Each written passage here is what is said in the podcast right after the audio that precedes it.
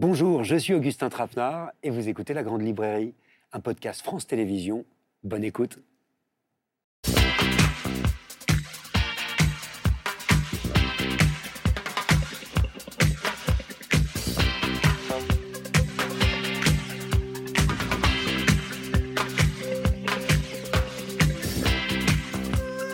Bonsoir, bienvenue dans la Grande Librairie. Avec nous ce soir, pendant une heure et demie, trois grands écrivains qu'on pourrait qualifier d'écrivains à succès, mais qui ont la particularité de l'interroger, leur succès. Dans une époque où la réussite est devenue une sorte de religion, ça mérite réflexion. Bonsoir Philippe Dian. Merci d'être avec nous. On vous doit, euh, depuis le début des années 80, une trentaine de romans, dont 37 de le matin, la série Doggy Bag ou encore O, qui vous avait valu le prix interallié. Votre nouvelle livraison s'appelle Sans compter et nous raconte les déboires d'un journaliste pris au piège de manigances, de désirs interdits et de morts suspectes. C'est un livre aussi drôle que troublant sur la masculinité, sur le pouvoir et sur l'art aussi de raconter une histoire. Bonsoir Lydie Salver. Bonsoir. Prix Goncourt en 2014, vous publiez en ce début d'année un traité non de savoir-vivre, mais de savoir réussir, parce qu'il y a que ça qui compte aujourd'hui, la réussite. Ce livre, c'est un cri d'alerte, aussi lucide que mordant, sur nos maladies contemporaines, du tout tout de suite et du succès à tout prix. Ça s'appelle Irréfutable essai de successologie. Enfin, bonsoir, Bret Easton Ellis. Merci beaucoup de m'avoir invité. Merci d'être avec nous, euh, surtout il y a presque 40 ans. Paraissait moins que zéro alors que vous n'aviez que 21 ans. American Psycho ou Glamorama ont fait de vous l'un des écrivains américains les plus importants de ces dernières décennies. Merci euh, ce soir de nous accorder votre premier entretien en France à la télévision pour ce grand retour au roman qu'on attendait depuis 13 ans. Les éclats paraît demain dans une traduction de Pierre Guglielmina et nous ramène dans la Californie de 1981 où vous confrontez enfin vos démons, ceux dont vous n'aviez jamais parlé, mais qui hantent votre vie et votre œuvre tout entière. C'est un polar intime, halluciné, et je dois dire assez bouleversant sur la perte de l'innocence et le passage à l'âge adulte. Alors, on va se plonger hein, dans chacun de vos livres en profondeur, mais d'abord parce que je me suis vraiment posé la question à chaque fois en vous lisant, au fond, qu'est-ce que ça veut dire réussir dans la vie aujourd'hui? À quoi ça tient? Lydie Salver, tiens. Alors, réussir dans la vie, c'est avoir du sexe à pile c'est être riche, c'est avoir des amis, euh, c'est être euh, sur, les, sur les affiches, c'est tout ça. Ça a l'air de vous réjouir. non, ça me terrifie en même temps. Brétis Annalise, à quoi est-ce que vous mesurez le succès de quelqu'un, vous, aujourd'hui? Un marqueur de succès, ça a toujours été le livre lui-même pour moi. Uh, Ce faisant, faire une tournée, promouvoir le livre, pour moi, ça n'a jamais été un marqueur de réussite. Um,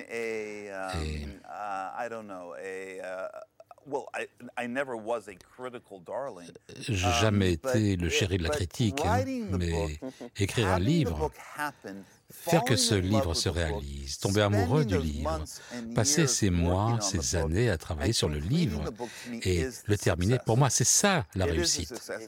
C'est une réussite. Toute autre chose, c'est c'est éphémère, éphémère. C'est pas réel. C'est une déconnexion. Philippe Dion? Euh, Moi, je pense qu'il faut faire la différence entre avoir du succès et trop de succès. Et là, je pense au livre de Lily, avec euh, cette euh, jeune femme qui a trop de succès, qui a trop de followers. Et là, c'est pas bon du tout. Mais avoir un petit peu de succès, c'est toujours un peu agréable quand même. Oui, c'est-à-dire qu'on mesure le succès à, l'exposition, à la visibilité. On peut peut-être expliquer à Brett que que c'est une, une, critique du, succès. Hein. C'est pas c'est pas une apologie du succès. Je feins de, de dire que j'adore le succès, que le succès c'est très important, c'est plus important que tout, pour au fond convaincre du pas du contraire, mais pour relativiser les choses. Oui, vous prenez l'exemple notamment de l'écrivain. Qu'est-ce que c'est un écrivain qui a réussi pour vous, là pour le coup, Lydie Salver Mais là, sérieusement? Sérieusement. Sérieusement, euh, hmm, ben c'est vrai que c'est d'être lu, bien sûr. On, est tous pris dans, dans ce rêve, mais peut-être sans, euh, sans se livrer à des, un opportunisme répugnant, sans, sans se livrer à des bassesses et, être apprécié pour, pour, pour l'œuvre et non pas pour, euh, pour ce qui brille autour de, autour de l'œuvre. C'est intéressant. Je, crois, je comprends ce que dit euh, Lydie. Là, je veux dire que c'est en fait, c'est l'idée, c'est quand même euh, de pouvoir se regarder dans la glace quand on se lève le matin. Et je pense que si on a trop de succès et qu'on ne sait pas le gérer, bah, vaut mieux passer à côté de la salle de bain et tout de suite sortir dans la rue. Évidemment, euh, je me tourne vers vous, Brett Easton Ellis. Dès votre premier livre, Moins que zéro, paru au début des années 80, vous n'aviez que 21 ans, vous avez connu un succès retentissant qui a culminé, qui a culminé au moment de la sortie d'American Psycho. L'histoire, on s'en souvient, d'un trader de Wall Street qui était, sous ses cartes de visite et ses costumes bien taillés, un psychopathe et un tueur en série. Ce livre très controversé, dont vous dites dans votre nouveau livre qu'il est d'ailleurs tristement célèbre, vous a valu beaucoup de commentaires et encore aujourd'hui. Pour vous, je me suis demandé quel a été le prix du succès. Ça dépend sur la façon dont vous considérez votre carrière. Ma carrière, c'est l'écriture de livres. Ça ne s'agit pas de promouvoir des livres. C'est pas les critiques. Non, c'est pas un public. Je suis désolé de le dire, mais la dédicace de, des éclats, c'est pour Personne. Et j'ai toujours voulu utiliser cette dédicace parce que les livres sont tellement personnels. Ils sortent d'un espace de souffrance, de confusion. Pourquoi est-ce que je me sens comme ci ou comme ça? Et je commence à réfléchir à une histoire, à un narrateur. Et le livre s'annonce, je commence à l'écrire, et je sens du plaisir. J'aime écrire un livre. Je suis amoureux du livre. J'ai une relation amoureuse avec le livre. Et euh, pas comme mon, mon, partenaire, toujours, hein, qui est très déçu de cela. Mais tout le point d'être un écrivain, c'est d'écrire le livre. Toutes ces autres choses, être à Paris, c'est merveilleux, beaucoup de belles personnes, que je rencontre, mais être critiqué par d'autres et être en ligne dans les réseaux sociaux, des gens qui parlent de vous, je m'en fiche. le but, c'est le livre. Juste dire que sa dédicace donne le ton du livre. La convention veut euh, qu'on adresse son livre, euh, qu'on le dédie à un être cher. Il dit pour personne. Ça veut dire qu'il n'y aura pas de bons sentiments mièvres, qu'il n'y aura pas de, de fausses bonnes causes admirables, etc. Qu'il n'y aura pas euh, de, mièvre, de mièvrerie. Il le dit dès la dédicace.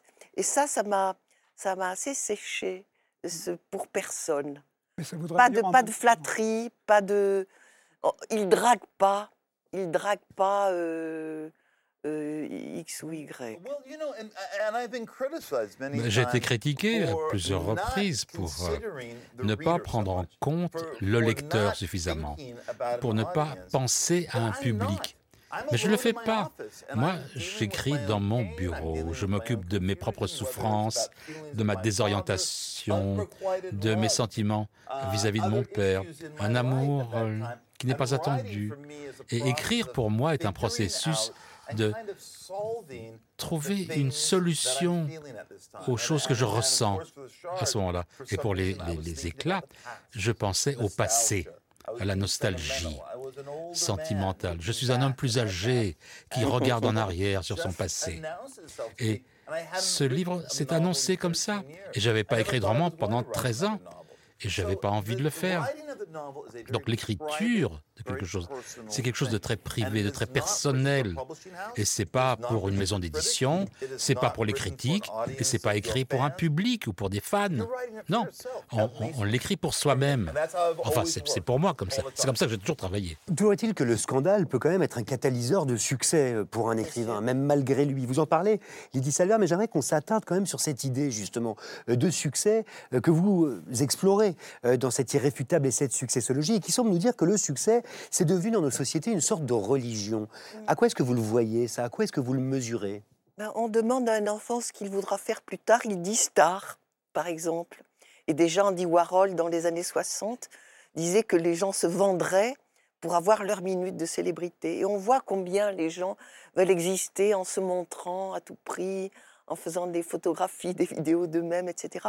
Ça m'a frappé. Mais ce qui m'interrogeait, c'est de me dire que ça pouvait être dangereux, ce succès, pour nos vies, euh, pour, euh, euh, parce que ça fabrique de l'avidité, de l'addiction, de, de la violence, mais surtout pour la littérature.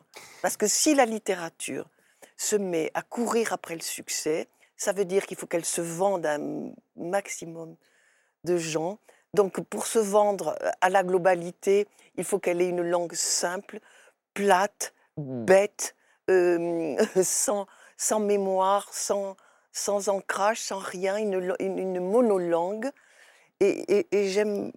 C'est ça qui me fait peur. C'est que la littérature y perde à, à, courir après, après le succès. Je ne sais pas s'il faut courir après le succès, ça me paraît être une drôle de chose, ça. Euh, j'aimais bien l'idée que Brett avait euh, dédié son livre à personne. Et ça, c'est assez génial parce que ça fait, c'est une honnêteté euh, qu'on ne voit pas tout le temps, qu'on ne voit pas souvent. Et évidemment et heureusement qu'on écrit pour soi et qu'on n'écrit pas pour les autres. Lydie Salver parle de religion du succès, Bret Easton Ellis. Comment ça se fait? D'où ça vient? Et qu'est-ce que ça dit de notre société? Je sais pas. Je sais que j'ai eu du succès, j'ai eu l'expérience du succès entre guillemets. J'ai eu l'expérience du succès entre guillemets très tôt en termes de vente, en termes de popularité. Mais ce livre, ce premier livre, je suis resté seul avec pendant cinq ans. Je l'ai commencé à l'âge de 16 ans et je l'ai publié à 21 ans. Pas pour de l'argent. Mon, mon, éditeur ne m'a pas donné d'argent. Ah, il n'y a pas d'argent pour le promouvoir. Ah bon, s'il y a un public euh, pour euh, les, les, accros à la drogue, bon, allez. Mais moi, j'ai écrit ce livre pour moi. Je ne savais même pas si ça allait être publié. Et puis, ça a été publié. Ça a eu une réussite, un succès en termes de... C'est-à-dire les, les, ventes, la popularité et un film qui en a été tiré. Mais je dois vous dire que mon succès est différent de celui des autres parce que mon succès a été divisé. La moitié du public qui m'a aimé et j'ai eu des critiques haïssable. Les gens m'ont haï. Les gens ne se souviennent pas pour Moins que zéro, mais quand Moins que zéro a été publié, et, en Europe aussi, oui, il y avait des admirateurs, mais il y a aussi tellement de, de, critiques. Ah, mais où en est-on? On publie les mémoires, le journal d'un accro à la drogue de 21 ans, et toutes ces soirées, tous ces trucs. Moi, j'ai jamais vraiment senti le succès jamais gagné, jamais remporté de prix. Bon, euh, il y a peut-être de la popularité dans la vente des livres, mais j'ai jamais vendu des millions de livres. Bon, j'avais une notoriété, c'est ça, c'était ça mon succès. J'ai eu des sentiments très ambivalents sur le succès. En tout cas, si après tout ce qu'on vient d'entendre, vous avez encore envie de réussir, chers téléspectatrices, téléspectateurs de la Grande Librairie, je connais un livre qui est fait pour vous. Comment se faire un nom? Comment sortir de la masse? Comment obtenir la faveur des puissants? Comment écraser ses rivaux? Comment embobiner tout le monde? Les réponses à ces questions cruciales, on l'a compris, sont écrites noir sur blanc dans cet irréfutable essai de successologie, parodie hilarante, euh, je dois dire, des manuels de développement personnel, clin d'œil au traité moraliste de jadis, accolade à Machiavel qui est cité plusieurs fois, dit Salver dans la lignée des grands satiristes que sont Voltaire, La Bruyère ou Jonathan Swift propose un traité, je disait, non de savoir vivre, mais de savoir réussir, dans une société vendue au culte des apparences et du succès. Et ce livre, Lydie Salver, je crois qu'il est né d'une colère. Il faut nous raconter. Mais parce que euh, je voyais autour de moi des, écrivains euh, que j'admirais, impertinents, singuliers, euh, talentueux, ne vendre qu'à quelques milliers d'exemplaires et, des tire-larmes écrits avec les pieds et, d'une médiocrité affligeante, mais qui avait une, bonne euh, programmation marchande, euh, conquérir les foules ébahies. Et, ça m'a énervé. Et alors pour vous, la colère, c'est un moteur d'écriture? Oui. Toujours? Presque toujours. Presque toujours. Quand est-ce que vous l'avez compris, ça? Mais euh, Je crois que depuis que j'ai commencé. Mais, mais Homère chante muse la colère d'Achille. Ça veut dire quoi La colère se chante. ça veut dire un moteur. Et que l'écriture aussi apaise la colère, justement Ou le contraire. attise la colère. Ou, se convertit en rire dans le, dans le meilleur des cas et en malice. Là, c'est c'est réussi quand la colère se convertit en malice. Parce que c'est ça, ce qui est assez délicieux quand même dans ce livre, Irréfutable essai de successologie, Lydie Salver, c'est que la colère se déguste, vous la transformez en phrase à l'ironie, on l'a compris, implacable, et dont le lecteur va se délecter. J'ai l'impression que ça dit quand même quelque chose de votre rapport à l'écriture. Je me suis demandé en quoi écrire, c'est peut-être d'abord se délecter euh, de la langue, des mots, du langage. Oui, bien sûr, bien sûr, c'est j'ai jamais compris ces gens qui disent que c'est souffrir que que d'écrire, c'est une torture, etc. non, non, vraiment, c'est du plaisir. Mais, mais il faut dire qu'aussi la satire, par définition, son arme, c'est le rire et le sourire. Sinon, c'est pas une satire. Vous riez? Vous écrivez, euh, quand vous écrivez, Philippe Dion? J'éclate de rire des fois. C'est vrai? Quand je suis tout seul, ouais, ça m'arrive. Mais c'est euh, rare quand même. Hein. C'est pas, tout le temps. mais je ne suis pas contre un peu de souffrance, même si c'est. Euh, je dis toujours que je préfère écrire que d'être dans la rue avec un marteau-piqueur pendant 8 heures. C'est pas la même souffrance. Bien sûr. Mais il en faut un petit peu quand même. Il faut, il faut non, mais qu'on souffre dans la vie, c'est une chose. Mais... Oui.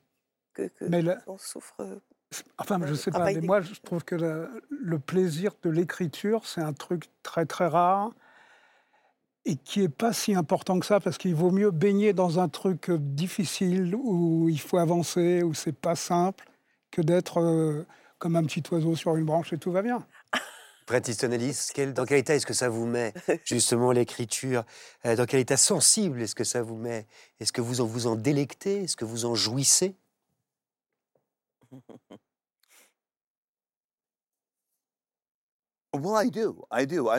J'ai une sensation vraiment uh, sensuelle avec l'écriture. Le livre s'annonce à moi à un certain moment. et je tombe amoureux du livre. et je veux écrire le livre. Je veux être tout le temps avec ce livre. Je suis jamais plus content que lorsque j'ai un roman en cours. Et j'ai pas eu de roman depuis 12-13 ans, pour beaucoup de raisons. Mais pour le premier roman que j'ai écrit depuis, c'est vraiment une relation extrêmement intense entre l'écrivain et le livre. C'est quasiment, c'est quasiment une relation sexuelle. Mais je l'ai vu avec euh, les éclats. Mon partenaire, mon compagnon, était très en colère que la porte de mon bureau soit fermée 12 heures par jour. Et je ne l'ai pas lu. Je ne l'ai pas vu aussi souvent qu'il le voulait.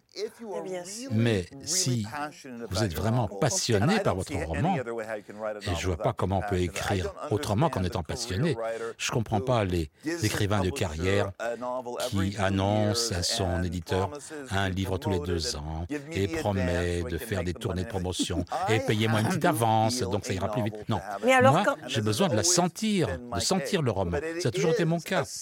Mais c'est une expérience sensuelle pour moi. Plus, comment vous êtes Comment vous vivez quand vous n'écrivez plus? Les périodes où vous n'écrivez pas Vous avez envie de mourir, de, disparaître de...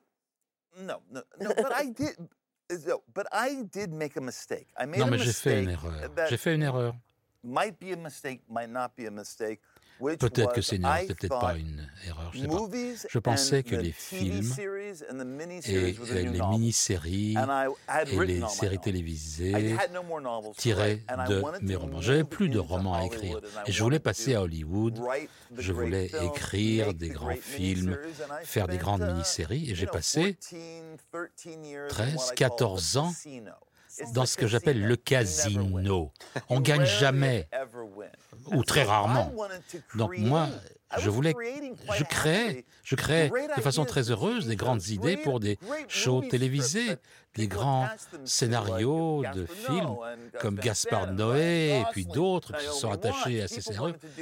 Les gens voulaient faire mes films, mais les financiers ne se présentaient pas. Euh, non, ça marchait pas. J'avais 20 000 pages d'écriture une sorte de prose.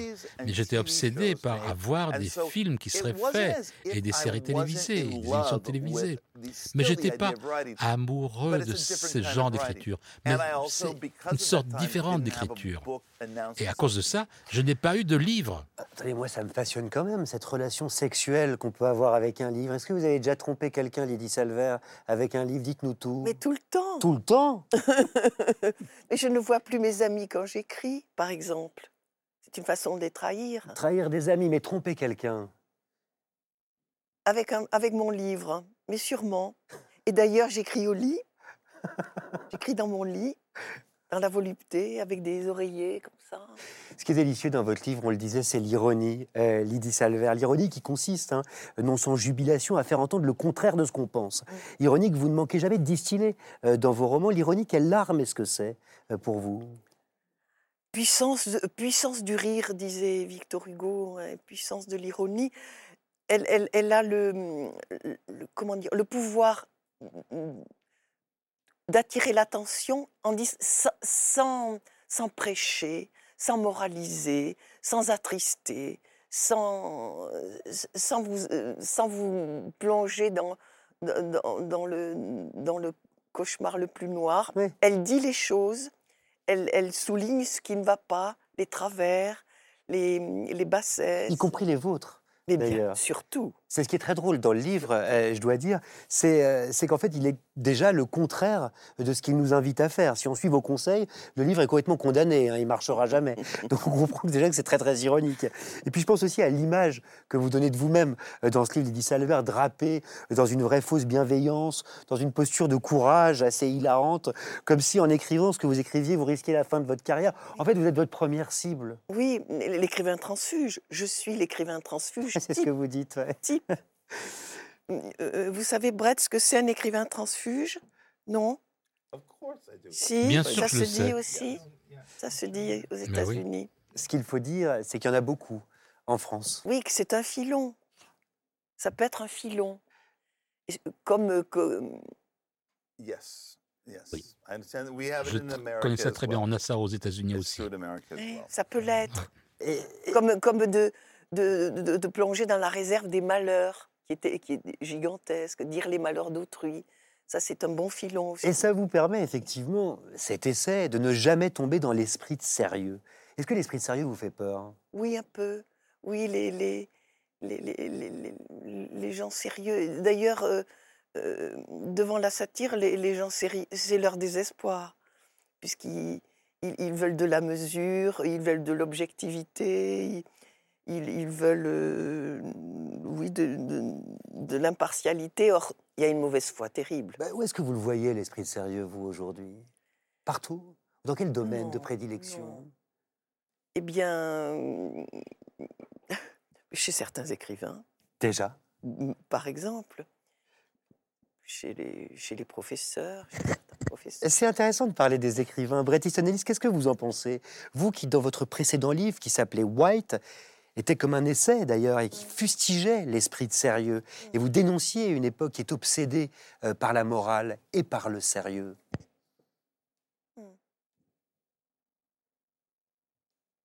Uh, seriousness, I don't know. I want to have fun. Moi, je veux avoir du plaisir. Je veux que ça soit drôle quand j'écris un livre. Je veux pas trop réfléchir. Je veux pas vivre ma vie seulement dans ma tête. Je veux vivre avec mon cœur. Je sais que ça a l'air tellement con, mais bon, je veux avoir du plaisir. Et quand j'écris un roman, je suis pour la plupart du temps, j'ai du plaisir.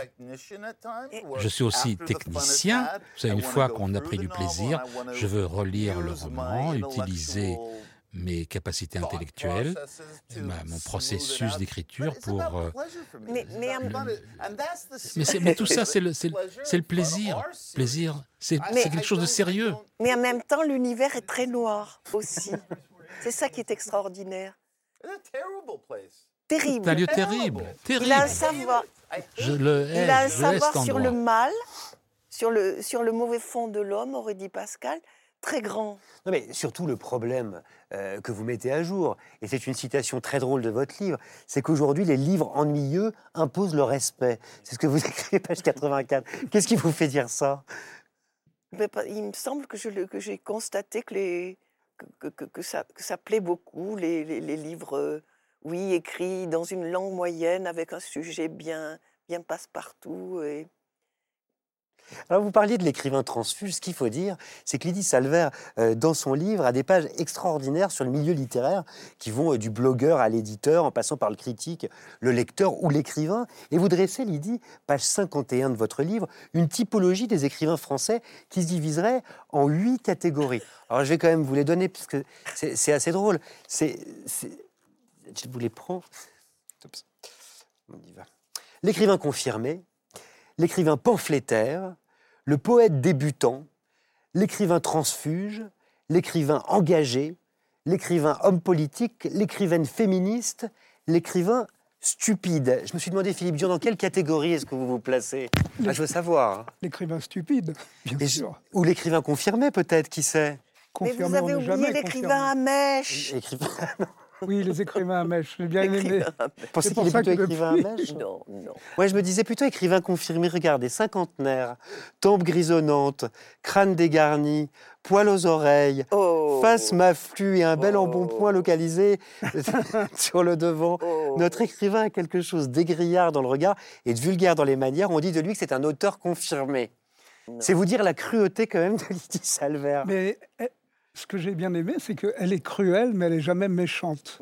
C'est-à-dire que sa cruauté, elle est douce en même temps. C'est pour ça que je pense que j'ai lu son livre en ayant Oui, tout le temps le sourire, j'allais dire aux lèvres, non, le sourire au cœur. oui, J'aimais bien, j'aimais bien être avec vous et vous suivre dans votre euh, vision du monde euh, littéraire qu'on connaît tous un petit peu.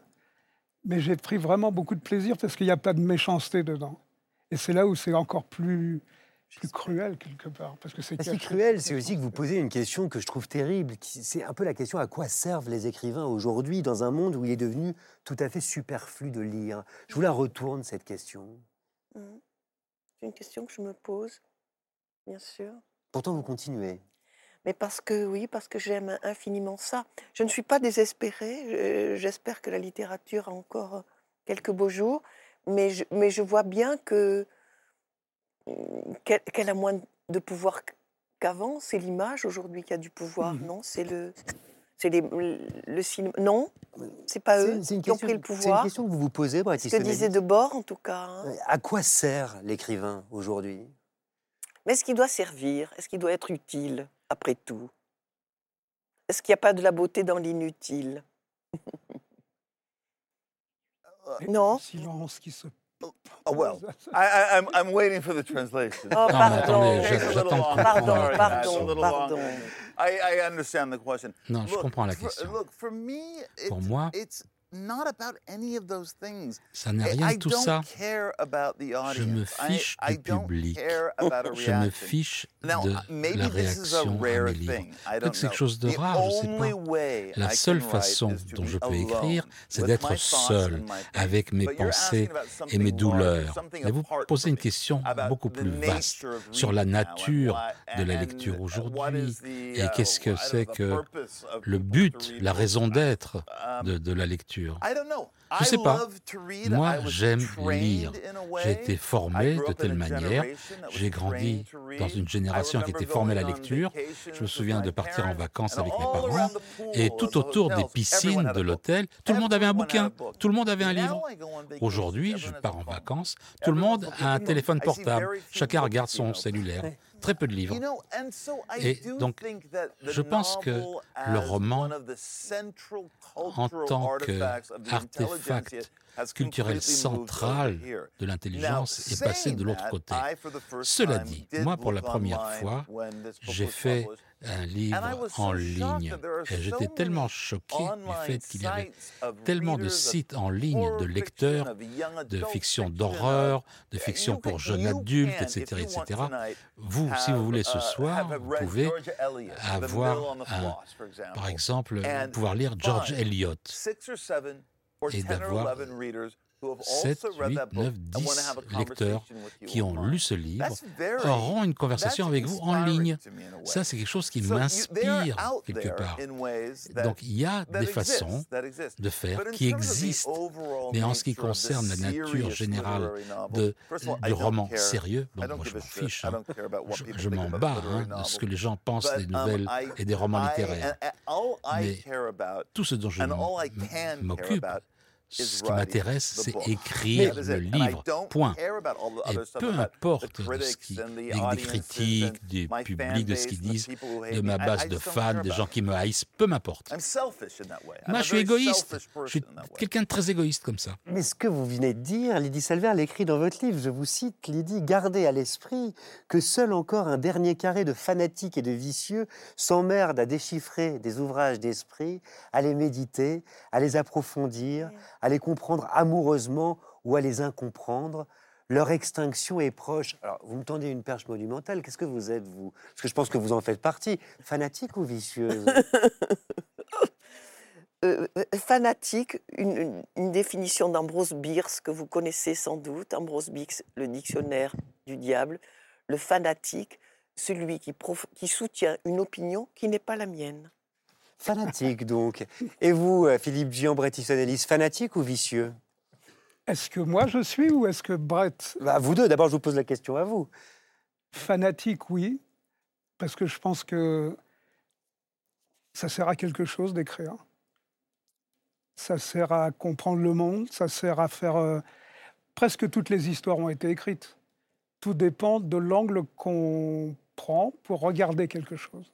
On pourrait tous regarder la même scène c'est quel petit pas on va faire à côté pour voir les choses différemment. Et ça, je trouve que les écrivains, il n'y a que eux aujourd'hui qui peuvent faire ça. Parce qu'il y a un rapport à la lecture qui fait que moi, j'écris pas que pour moi, j'écris pour l'autre qui est moi. C'est compliqué ce que je raconte là. Mais j'écris pas pour rien. J'écris parce qu'à un moment, je pense que ça donne euh, un éclairage, une manière de regarder le monde, une manière d'entendre le monde qu'on ne peut trouver qu'à travers la littérature. Et que je suis un fanatique de la littérature, je crois. On l'est tous. Enfin, ça dépend du livre quand même. On l'est tous, mais tout à l'heure, on parlait de la littérature. Est-ce qu'elle sert encore à quelque chose? Ah. Il y a tout un tas ah, de littérature qui ne sert à rien du tout. Sinon, à. Non, mais. Euh, c'est pire encore. Il y a une littérature qui fait du mal. Même, euh, et il y a une littérature qui fait du bien. Une des valeurs de l'ordre c'est pas une histoire de valeur. C'est une histoire de. C'est vrai. Non, je crois pas. fou que ce soit utile. Moi. Vous pensez pas que c'est utile? Je trouve qu'il y, a de la beauté dans l'inutile. Ah ben bien sûr, je suis tout à fait d'accord, mais il y a aussi de la beauté dans l'utile. En tout ça cas, sert à quelque chose quelque part. Attendez, moi je dis toujours, j'écris en pensant que les gens votent. C'est-à-dire que ce que je vais peut-être à un moment leur mettre dans la tête, va faire que le jour il va falloir prendre des décisions pour la communauté, j'ai plutôt intérêt à aller dans un sens qui me semble le juste et bon. Et c'est pour ça que je pense qu'il ne faut pas jouer quand on écrit. Et c'est pour ça que des gens comme, comme Brett et comme vous, vous écrivez pour vous d'abord. On écrit pour soi. Et après, c'est pas grave que ça soit reçu ou pas bien reçu, c'est pas grave. Mais on a été honnête et le matin, quand on se lève, on peut encore se regarder dans une glace. C'est ça qui est important. Et c'est ce pas de côté qui me semble tout le temps tellement différent. Et chez les auteurs qui m'ont à un moment euh, vraiment subjugué, qui, qui ont changé ma vie, c'est des gens qui me montraient le monde que je connais, mais d'une manière différente, qui me permettait de le comprendre. C'est pour ça que je dis que la littérature, elle est essentielle. Essentielle. Quand, par exemple, j'ai passé, je disais tout à l'heure que j'ai passé 15 heures de lecture non-stop pour lire le, le livre. De... Il a changé ma vie pendant 15 heures il a servi à quelque chose. Et il a, oui, je pense qu'il a. C'est peut-être pas le bon terme à employer pour, pour Brett, mais il a embelli ma vie pendant un moment. Oui, mais ça, on est tous d'accord. Baptiste Annelise? Well, look, that's not my intention. C'est pas mon intention. C'est pas mon intention. C'est merveilleux que ça se soit produit. Je suis tellement heureux d'entendre ça. Ça me fait me sentir très bien. Mais j'ai écrit le livre pour des raisons purement égoïstes. Je pensais à ma jeunesse, J'avais la nostalgie de ma jeunesse. Je, ça me manquait le sexe de ma jeunesse, les nanas que j'ai connues, les gars que j'ai connus, le paradis dans lequel on vivait, dans lequel on vivait il y a 40 ans, sans cell phone, sans téléphone portable, sans cette idéologie, sans ces trucs euh, idéologiques. Et j'ai commencé à y réfléchir à quel point la vie était tellement simple jusqu'à un certain degré, et je suis devenu très nostalgique. Et c'est la raison pour laquelle j'ai écrit le bouquin. J'ai regardé, j'ai recherché des camarades de classe avec qui j'ai eu des relations sexuelles autrefois. J'ai eu une copine. J'étais pas très honnête avec elle. J'étais homo et puis je sortais avec elle pendant quelques années.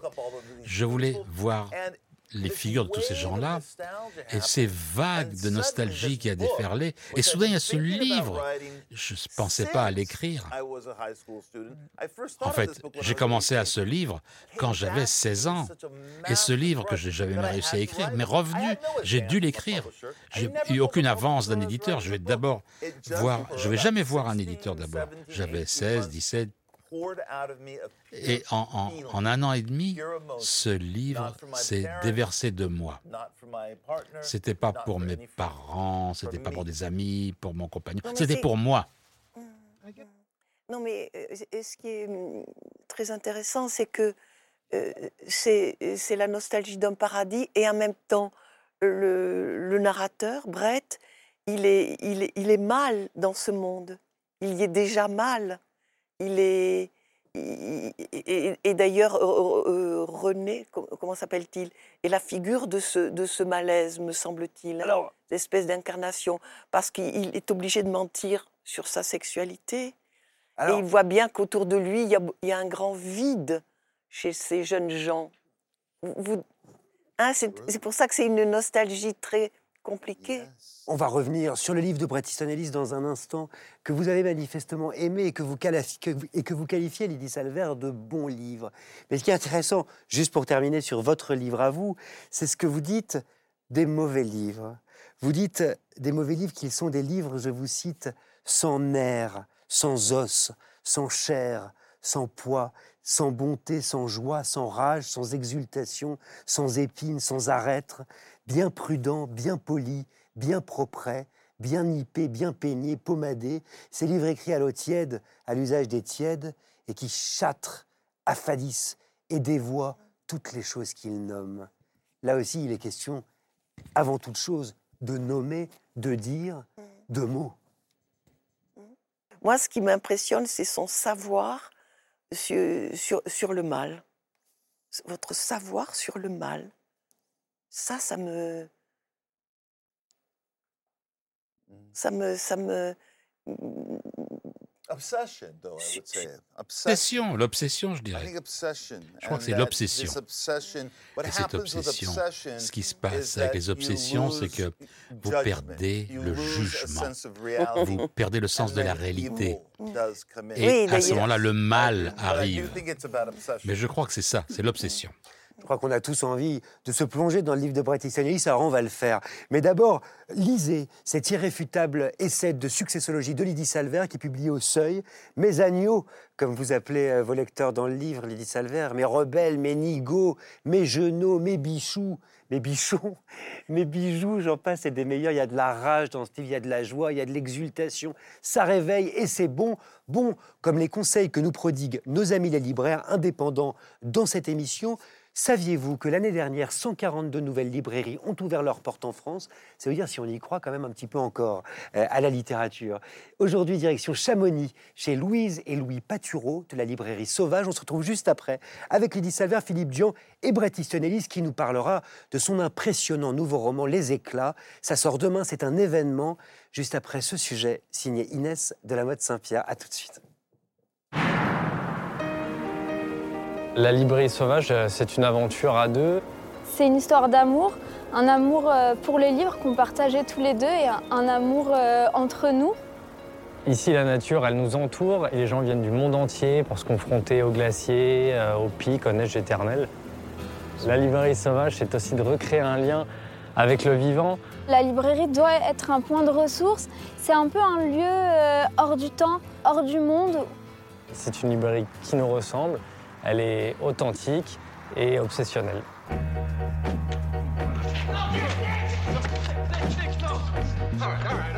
Mon road trip, c'est euh, Voyage à motocyclette de Ernesto Guevara, qui est pour moi le, voyage initiatique par excellence. Il va partir avec son meilleur ami sur une moto euh, complètement défoncée. Ils vont traverser l'Amérique latine. Et pour lui, ça va être vraie, une vraie découverte. Faites-moi confiance, prenez-le. C'est un livre qui va vous accompagner toute votre vie. Un livre qui m'a touché en plein cœur, c'est Là où l'horizon est plat, je ne tiens pas, de Louis Oreiller. Ce livre, il raconte le destin atypique d'un homme qui a été euh, d'abord contrebandier et braconnier euh, dans les montagnes italiennes et qui ensuite, grâce à sa connaissance de la montagne, eh bien, va en devenir un des premiers protecteurs. C'est un livre qui magnifie la montagne, c'est un livre qui magnifie l'engagement aussi, et puis c'est aussi une ode à la solitude, et c'est quelque chose qui me plaît profondément. Mon roman féministe, c'est Jenny de Unset. C'est l'histoire d'une jeune peintre qui, euh, à Rome et euh, ensuite dans son pays natal, en, Norvège, va briser euh, les carcans, va vivre sa vie comme elle l'entend. Elle va en payer le prix fort. Moi, c'est un livre qui me donne de la force et de l'énergie pour mener toujours le combat du féminisme. Mon livre drôle, c'est Aphorisme et insultes de, Schopenhauer. Alors, vous ne le savez peut-être pas, mais Schopenhauer était quelqu'un d'assez odieux. Et euh, l'éditeur Arléa a eu l'excellente idée justement de rassembler euh, tous ces mots les plus cruels envers ses contemporains et envers le monde qui l'entoure. C'est piquant, c'est grinçant, mais ce qui est bien avec Schopenhauer, c'est qu'on s'amuse et en même temps on réfléchit. La grande librairie ce soir avec les écrivains Philippe Dian, Lydie Salver et Bret Easton Ellis, dont le nouveau roman Les Éclats paraît demain dans une très belle traduction de Pierre Guglielmina. Alors c'est l'un des événements de ce printemps et vous allez vite comprendre pourquoi. Ça fait 13 ans euh, qu'on attendait le retour à la fiction de Bret Easton Ellis. 13 ans depuis l'apparition en France de Suites impériales.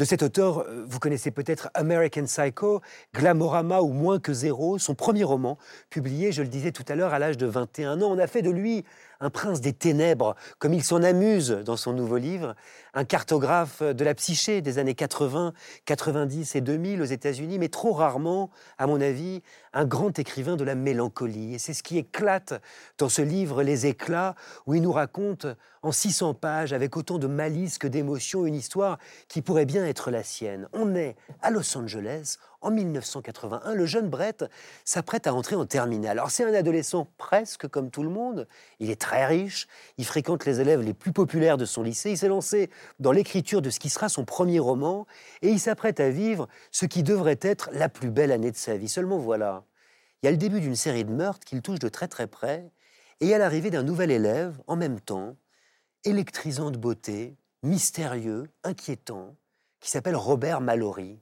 Et en deux temps, trois mouvements, le vernis de cette Californie du début des années 80 se craquelle, place aux fantasmes les plus fous, place à la plus grande paranoïa. Pour rentrer, Bret Ellis, dans ce livre monstre, je le disais, 600 pages, ben, j'aimerais vous montrer des images, des images que vous évoquez euh, dans les éclats, qui sont celles de votre année de terminale.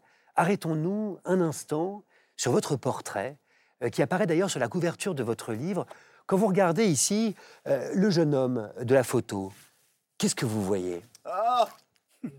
oh my God! Oh mon Dieu! C'était il y a combien de temps? J'aime pas voir ces photos. Je n'aime plus les um, voir tellement. Uh, vous um, savez, c'était c'était un acteur. C'était une pose. C'est pas quelqu'un de réel. Ce, sourire n'est pas réel. Je regarde ce gars-là et je vois uh,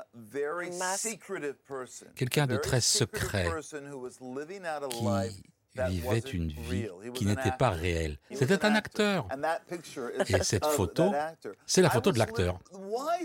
Pourquoi ce livre était tellement important à écrire? C'était la ligne de démarcation entre l'adolescence et la corruption de l'âge adulte. C'est Brett qui passe de l'adolescence à l'âge adulte. Et pendant cette année clé de ma vie, j'ai fait des choix horribles, des choix horribles sur J'ai eu une copine très populaire. Je devais en avoir une. Je devais. Bon, ça, c'était pas un mauvais choix d'écrire un roman. je suis devenu un affabulateur, un raconteur. J'avais les choses de travers. J'avais un, un, super pouvoir que je ne pouvais pas maîtriser. Vous savez, c'est comme Luke Skywalker et Yoda lui apprend à maîtriser sa force. J'avais cette force, super force, et je ne savais pas la contrôler.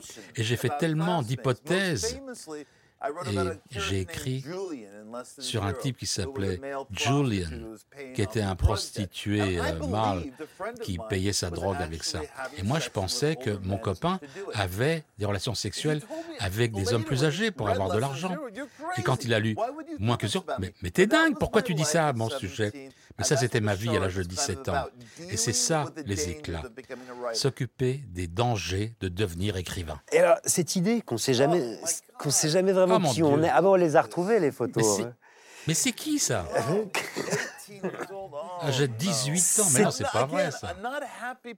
Mais je suis pas quelqu'un de content, d'heureux là. Je suis pas heureux là. Je suis pas malheureux parce que j'aimais les romans, j'aimais les films, j'aimais la musique. J'aimais écrire. Donc j'avais une vie. Mais je regarde ces, ces photos, je regarde ces gens-là je jouais un rôle, hein, de participant physique. Votre album de fin d'année du lycée, qu'on a retrouvé, Bret Easton Ellis, il y a une page qui vous est consacrée, dans laquelle vous citez Walt Whitman, un extrait euh, de Feuilles d'herbe sur les mots que vous avez recopiés. Et je vais vous demander de bien vouloir les lire, si vous voulez bien. Um, so this is from Walt Whitman. This is from Leaves of Grass. Ouais, c'est les feuilles d'herbe hein, de Walt Why, even I myself, I often think no little or nothing of my real life, only a few hints, a few diffused faint claw, clues and indirections I seek for my own use to trace out there here. Um, yes. I would never use this as an odd thing in my life. Mais moi-même, pensais-je souvent, je ne connais rien aussi peu de ma vie réelle, simplement quelques aperçus, quelques faibles indices et suggestions épars que je cherche pour mon propre usage à découvrir ici. Ces mots de Walt Whitman, vous les avez recopiés dans votre album de fin d'année. en quoi est-ce qu'il vous parlait? You know, I, no, I, I didn't copy this exactly. Je n'ai pas copié ça exactement. J'ai copié un autre passage. Et c'était d'un écrivain il y en a espagnol. Deux. Il y a deux citations. Il y a cet écrivain espagnol et il y a cette citation de Walt Whitman. Je le sais, j'ai vérifié. C'est qui l'écrivain espagnol? You're right. Mais vous avez raison. J'ai oublié. J'ai pas regardé cet annuaire depuis des années. Mais, mais ce qui était plus important pour moi comme citation, c'est s'il vous donne du papier réglé, écrit de façon différente. C'est à ça mon truc. Ne laissez pas vous dire quoi écrire. Uh, um, Ça, c'était mon grand truc. Ouais, maintenant, je m'en souviens. Il, il, en sait plus que moi sur moi. C'est incroyable. Je m'en souviens même pas de ce truc-là. Um, um, uh, C'est vrai. Uh, so much of that year uh, that I write about Telle, si grande partie de cette année dont j'écris, au sujet de laquelle j'écris dans les éclats, c'était de contrôler le processus d'écriture. J'écrivais moins que zéro, et là, soudain, Alors, des événements graves se sont produits qui ont fait que je voulais écrire les éclats. J'ai laissé moins que zéro de côté, j'ai voulu écrire les éclats. C'était trop difficile à 18 ans d'écrire. Moins que zéro, c'était le livre plus facile à écrire. J'écris moins que zéro. Justement, dans les éclats, il y a donc Brett, euh, le héros du livre. Mais où est-ce que vous avez trouvé ces photos mes sources. Et puis... pas vu cette photo depuis des années. Vous êtes dans la grande librairie, mais j'ai mes sources, je vous dis. Donc je disais, euh, dans euh, Les éclats, il y a le personnage de Brett, qui est le héros du livre, et puis il y a Robert, dont je parlais tout à l'heure, Robert Mallory, le nouveau, qui intègre sa classe de terminale. On ne sait pas grand-chose de lui, sinon qu'il a passé... Qui apparaît dans le livre. Oh my God. Oh Seigneur. Susan Reynolds. Susan Reynolds. Oh my God, there's Tom Wright. Ah ben Tom Wright, mon Dieu, j'y crois pas. Ils sont tous sur cette photo. C'était notre année de terminale. Bon, excusez-moi de vous avoir interrompu. Et donc, oh, effectivement, on ne sait pas grand-chose de ce nouvel élève. Parce que c'est l'histoire du livre. Sinon qu'il est passé, il a passé quelques mois dans un hôpital psychiatrique. Et ce nouveau, il séduit tout le monde, y compris le jeune Brett, même s'il s'en défend. D'abord parce qu'il est d'une beauté stupéfiante, ce Robert Mallory. D'une beauté, écrivez-vous, qui allait tout altérer. C'est ce que vous écrivez dans votre livre. La beauté, Bret Easton Ellis, c'est un mot qui revient partout dans ce livre, Les éclats. Peut-être le mot que vous utilisez le plus. Qu'est-ce qui vous fascine dans la beauté physique, extrêmement présente dans tous vos autres livres aussi? La fascination pour la beauté, on est tous fascinés par la beauté. Non. You don't believe that? Vous ne croyez pas à ça? Oh, I think when you were 17 Quand vous aviez 17 ans, you have, you have a fascination vous with aviez une fascination that's envers beautiful tout ce qui and était beau et you live an sexuellement attrayant. intensely Et vous vivez sexual life in your head, intensément une vie sexuelle dans votre with other esprit, partners. et peut-être avec haven't partenaires. taken to, Mais how do you say, task in the United moi, J'étais is mis au travail aux États-Unis parce que mind of a 17-year-old les éclats est tellement sorry, that's préoccupé avec l'esprit d'un garçon de I- 17 when ans. Mais c'est vrai, c'est 17, I authentique. Quand j'avais so 17 ans, j'étais tellement euh, sexuellement excité, j'aurais niqué n'importe qui, n'importe quoi. Et, euh, le Brett Et Ellis est obsédé par les garçons, les filles. Il voulait faire l'amour avec tout le monde. Et vous faites rentrer Robert Mallory parce que Robert Mallory devient le moteur de- du roman. Et Robert Mallory devient quelqu'un qui va détruire ce monde créé artificiellement dans lequel Brett est entré et que Brett veut garder intact. Et Robert veut rentrer pénétrer dans ce monde et révéler ce que fait Brett. Et bon, je ne vais pas divulgacher Brett les choses, mais il le fait à la fin et Brett se venge. Ce qu'il faut se raconter, c'est que votre héros, face à ce Robert Mallory, va tomber dans une sorte de paranoïa. Il va penser que Robert pourrait être, par exemple, ce tueur en série qui sévit à Los Angeles au début des années 80, le troller, le chalutier, et qui se rapproche dangereusement de son groupe d'amis. Je me suis demandé, Bret Easton Ellis, avec le recul, ce tueur en série et la paranoïa qu'il induit, dans quelle mesure est-ce qu'il a quelque chose à voir avec votre vie et votre œuvre tout entière. Dans quelle mesure est-ce qu'il s'est un petit peu disséminé Look, I'm a child Je suis un enfant grew up in the qui a shadow of the grandi dans l'ombre des meurtres de la famille Manson. C'était au coin de ma rue, Charles the, uh, Manson, Tate LaBianca murders, the Sharon Tate murders, le, meurtrier de, la femme de out of the Polanski. Manson family, because Tout ça, c'est sorti de la famille Manson. Il y avait des cultes à travers la Californie. Quand on entendait quelqu'un qui euh, terminait le lycée, qui rejoignait un, the et il fallait le déprogrammer. Euh, les cultes étaient prédominants, tout comme les tueurs en série. Les tueurs en série étaient partout en. Californie quand moi je grandissais. à to 17 ans. Il n'y avait pas de euh, téléphone portable, il n'y avait pas d'ADN, il n'y avait, pas d'Internet. Ils agissaient comme s'ils étaient les plus libres au monde. Uh, Et ça fait peut-être partie de la chose qui fait que je suis tellement fasciné par la violence, les tueurs en série. Pourquoi c'était une partie tellement importante pour euh, les éclats à incorporer cette idée de tueur en série, qui était une métaphore pour le- la face sombre, sombre d'être artiste.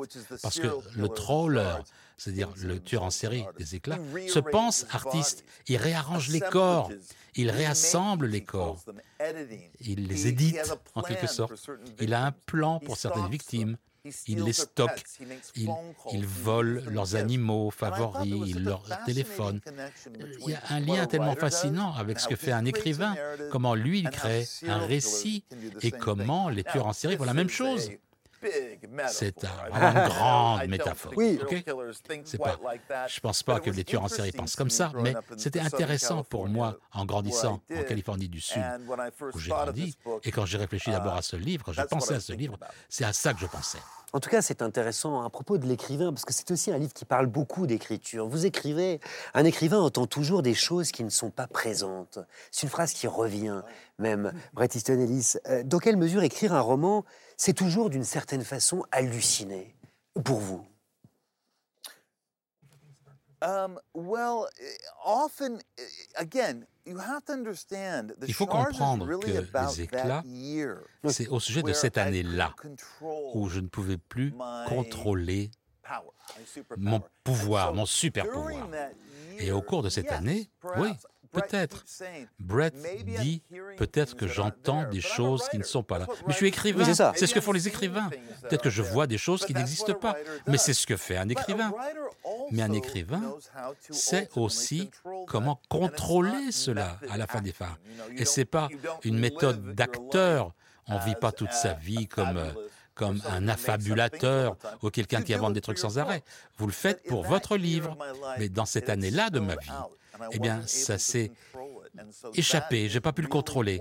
Et c'est véritablement ce qui m'a fait passer d'un état à un autre de l'innocence, disons, de l'adolescence vers le monde corrompu uh, du monde adulte. Et c'est ce que j'ai pensé que je pouvais l'écrire à l'âge de 18 ans, mais je ne pouvais pas le faire à 18 ans. Aucun gamin de 18 ans ne peut le faire. Mais à 56, 57 ans, oui, je pouvais regarder en arrière et finalement écrire ce livre. Je ne pense pas qu'un un garçon de 18 ans aurait le savoir nécessaire pour le faire. Il y a un lieu dans votre livre, dans votre univers, dans votre imaginaire, Bret Easton Ellis, un lieu euh, où j'ai l'impression que les fantasmes semblent prendre vie sous forme de projection, de projection animée. Je veux parler évidemment de la salle de cinéma. Quel endroit est-ce que c'est pour vous, une salle de cinéma encore aujourd'hui? Il faut comprendre que moi j'ai grandi à une époque où uh, les films et aller au cinéma, c'était l'événement culturel central du monde. Il y avait des grands réalisateurs qui faisaient des films qu'on voyait chaque semaine, qu'on allait au, cinéma, on allait voir Apocalypse Now ou Terrence Malick, bon, on voyait Hollywood, un film de Scorsese. Vous voyez des grands films chaque semaine. Et vraiment, il vous enthousiasmait, ça faisait partie de la conversation intellectuelle.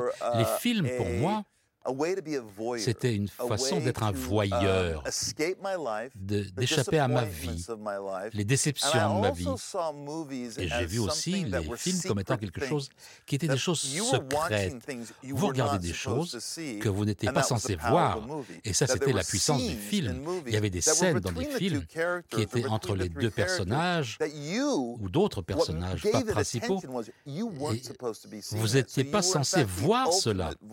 Vous étiez le voyeur, le super voyeur. Et une partie de moi est vraiment très excitée par les films, par le fait de aller, aller dans un cinéma et de voir ces choses jouées par les personnages qui ne savaient pas que moi j'étais là. Mais moi je savais que j'étais là, je les regardais. Je dévoilais leurs secrets, je, comprenais leurs secrets, je comprenais les secrets des autres. C'est pour ça que les films m'enthousiasmaient tellement.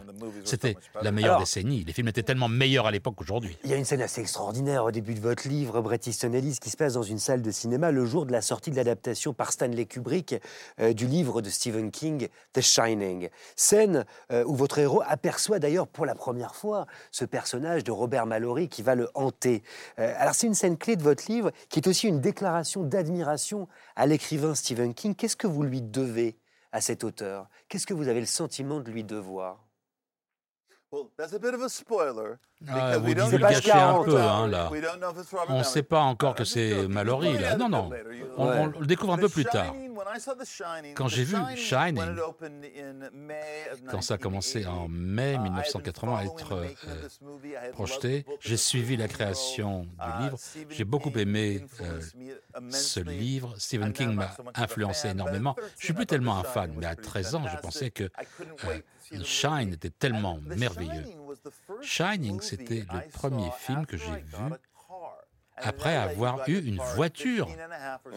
Et il fallait attendre 15 ans et demi, 16 ans en Californie pour avoir une voiture. C'était le premier film que je suis allé voir en me conduisant moi-même. J'ai mis ma voiture au parking et j'ai payé mon billet. Et c'était un film interdit au moins de 16 ou 17 ans. Et moi, j'ai eu peur d'avoir à montrer ma carte d'identité pour pouvoir avoir le ticket, mais j'ai pas dû le montrer. Parce que j'ai vu quelque chose. J'ai vu un garçon j'ai vu un garçon descendre l'allée du cinéma et c'est là ce que j'ai voulu faire pendant 40 ans, écrire une séquence du livre, Brett allant voir le film. le film Shining quand il a commencé à être projeté cette année-là. Donc il, parle du cinéma, il achète des bonbons, et il parle aussi d'attendre le film sans avoir un téléphone à la main, regarder dans le cinéma, et en réfléchissant à qui il aime, qui n'aime pas, ses amis, qui le déçoit, sa vie, ses parents, n'importe quoi, sans téléphone à la main. Et je ne sais pas, c'était un moment tellement important pour moi qu'il fallait décrire aujourd'hui en 2020-2021. Philippe Dion. Euh, j'étais en train de penser à ce qu'il disait avant et cette espèce de... Il revient très souvent sur le talent de Stephen King. Et je me suis dit qu'à un moment, Stephen King qui passe pour celui qui est éventuellement l'écrivain le plus effrayant dans ce qu'il raconte, je trouve que maintenant, euh, pour moi, je suis beaucoup plus angoissé en lisant Bret Easton Ellis que Stephen King. Il me fait plus peur. Il y a des moments. Ah non, non, non, des fois, ça a été euh, terrible. Vraiment terrible. je le prends comme un compliment. C'est un compliment. Non, c'est un compliment parce que je trouve qu'il y a très, très peu de grands auteurs qui se réfèrent à Stephen King. C'est toujours, oui, il écrit des histoires comme ça, il fait un peu peur, mais il ne sait pas bien écrire et tout ça. Et quand euh, Bret Easton Ellis en parle, d'un seul coup, on se dit que peut-être on l'a mal lu, on l'a mal vu. Et c'est vrai qu'il a ouvert des portes incroyables. Eh, il parle de Carrie aussi, il parle de tout Mais, mais c'est une vraie question, euh, Bret Easton Ellis. Euh, auriez-vous été écrivain sans Stephen King, justement, à l'époque? Puisqu'après tout, c'est aussi l'histoire de quelqu'un qui écrit un livre, hein, son premier livre. Il y a des choses qui vous arrivent en tant qu'écrivain. L'une d'entre elles, c'est que j'étais un lecteur vorace. En tant qu'enfant, je lisais sans cesse. Mes parents avaient des bouquins partout. Dans... Je lisais euh, les bouquins de poche. Harold Robbins, Sidney Sheldon, des gens dont on ne parle plus, des livres qui étaient très populaires dans les années 70. Et j'aimais les histoires, j'aimais les livres. Je lisais des livres adultes très jeunes. Stephen King était un de ses livres. J'ai lu Carrie lorsqu'il est paru en 1974. J'avais 10 ans. J'étais fasciné par euh, Stephen King. Mais à l'époque, ensuite j'ai lu Hemingway à l'âge de 13 ans, 14 ans. Et quelque chose a bougé. Je ne pouvais plus lire des romans pour leur récit, pour l'intrigue. Soudain, j'ai eu besoin de style, j'ai eu besoin d'une voix, j'ai eu besoin d'une conscience. Je ne pouvais plus lire n'importe quel bouquin. Et Stephen King, uh, oui, était un, auteur de bouquins d'horreur. En tant que styliste, il était pas mal. Mais quand j'ai commencé à lire des écrivains, le, sens de leurs livres était dans le style, dans leur voix. Tout a changé pour moi. Et on ne pouvait pas faire uh, marche arrière. Je ne sais pas, c'était une bonne chose, je pense, mais ça m'a rendu euh, j'ai commencé de cesser à arrêter de lire des tas de bouquins comme ça. Mais Stephen King, il a eu une telle influence que j'ai écrit Lunar Park, qui est dans le style de Stephen King, que Stephen King a aimé et qu'il m'a fait savoir.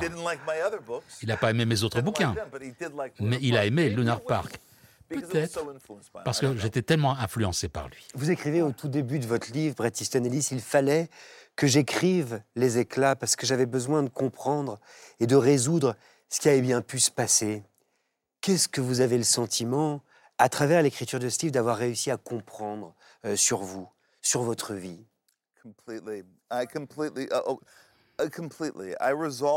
J'ai résolu des choses en écrivant des livres. C'est peut-être pourquoi je ne suis pas aussi populaire dans d'autres endroits, parce que ces livres sont tellement personnels, que ce soit l'amour non désiré, les relations terribles que j'avais avec mon père, les années horribles que j'ai passées à Hollywood, et la réalisation du fait que j'aimais ces gens quand j'avais 17 ans. J'avais des gros problèmes avec eux à 17 ans. J'étais jaloux, j'étais en colère, j'étais amoureux, j'étais obsédé, uh, j'étais désorienté. Mais là, en regardant en arrière, je me rends compte que je les aimais. J'aimais cette période jusqu'à un certain point. C'était une année très difficile pour moi. Je devais résoudre beaucoup de choses à mon sujet. Et donc, oui, j'ai résolu quelque chose en écrivant. Le, sentiment de libération que j'ai senti après avoir écrit le bouquin était immense. Et c'est toujours comme ça quand je finis un roman. Et spécialement avec les éclats, parce que j'y réfléchissais. J'y ai pensé pendant 40 ans. 40 ans et finalement, finalement, c'est comme un miracle. Hein, ça m'est tombé entre les mains. Un, un jeudi d'avril en 2020. Voilà. Et j'ai écrit ce livre. J'ai tenté d'écrire des versions de ce livre pendant 40 ans sans réussir. C'est ce qui est assez exceptionnel, je trouve. Moi, j'ai lu euh, Moins que zéro quand j'avais. Je suis un peu plus vieux que Brett. J'ai lu ça quand j'étais jeune, quand j'avais 20 ans. Et là, je relis quoi? Je relis le même livre, parce qu'il est en train d'écrire dans les éclats moins que zéro. Mais il a la 40 ans d'écart entre les deux, donc une réflexion, une vision du monde qui n'est pas la même, et qui fait que le lecteur qui a pu lire moins que zéro quand il avait 20 ans, a fait le même cheminement avec lui, c'est-à-dire qu'il est resté dans ma vie jusqu'à ce qu'il reprenne cette vision du monde qu'il a vécu dans les années 81 avec le regard d'un écrivain qui a grandi pendant 40 ans. Et ça, c'est fabuleux. Moi, j'ai adoré ce livre, surtout pour cette raison-là. Ça s'appelle Les éclats.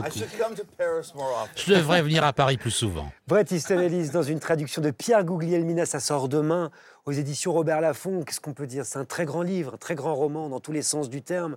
Comme je vous invite à vous jeter dedans, comme on va se jeter dans un instant dans le nouveau livre de Philippe Duan. Mais je vous propose d'abord un petit peu de lecture à voix haute avec la romancière Marie-Hélène Lafont. On se retrouve juste après.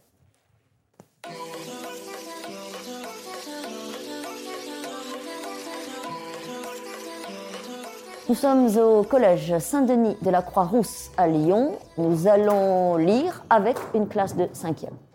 Bonjour jeunes gens. Je suis là pour entendre vos voix. Alors qui commence la lecture? Votre prénom? Manon. Manon. Donc j'ai cru voir que c'était le petit prince. Oui, je vais lire euh, Madame Pamplemousse de Rupert euh, Kingfisher. Ça de Stephen King. Ah, petit prince. J'ai compris peu à peu ainsi ta petite vie mélancolique. Et c'est à cet instant qu'une voix lui parla. Salut Georgie, fit-elle. Georgie se pencha et regardait de nouveau. Un clown se tenait dans l'égout. La boutique appartient à Madame Pamplemousse. Et cette dame prépare les plus étranges et les plus délectables, les plus époustouflants et les plus exceptionnels délices au monde. J'ai apporté le début d'un conte bleu de Marcel Aimé, Le canard et la panthère. J'ai choisi ce texte parce que c'est une petite merveille. Canard, tu parlais tout à l'heure d'aller en voyage. Oui, mais mon idée n'avait pas l'air de vous plaire, à Delphine et à toi. Mais si, au contraire, s'écria Delphine. Et même à ta place, je partirai dès demain matin. Demain matin? Mais voyons. Le canard était tout agité à l'idée d'un départ aussi prompt. Décidé au voyage, il passa le reste de la journée en compagnie des deux petites, à apprendre la géographie à fond. En allant se coucher, il avait très mal à la tête et n'arrivait pas à trouver le sommeil. Au moment de s'endormir, il songeait. L'Uruguay, capitale Mon Dieu, j'ai oublié la capitale de l'Uruguay. Heureusement, à partir de minuit, il eut un bon sommeil tranquille, et la première heure du jour le trouva dispo. Toutes les bêtes de la ferme étaient réunies dans la cour pour assister à son départ. Vous pensez qu'on va vous raconter le voyage du canard? Oui. Ah oui. Oui. Écoutez bien.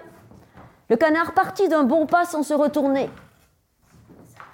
Et comme la terre est ronde, il se retrouva au bout de trois mois à son point de départ. Mais il n'était pas seul. Donc le voyage, rien. On ne vous raconte rien. Mais il n'était pas seul.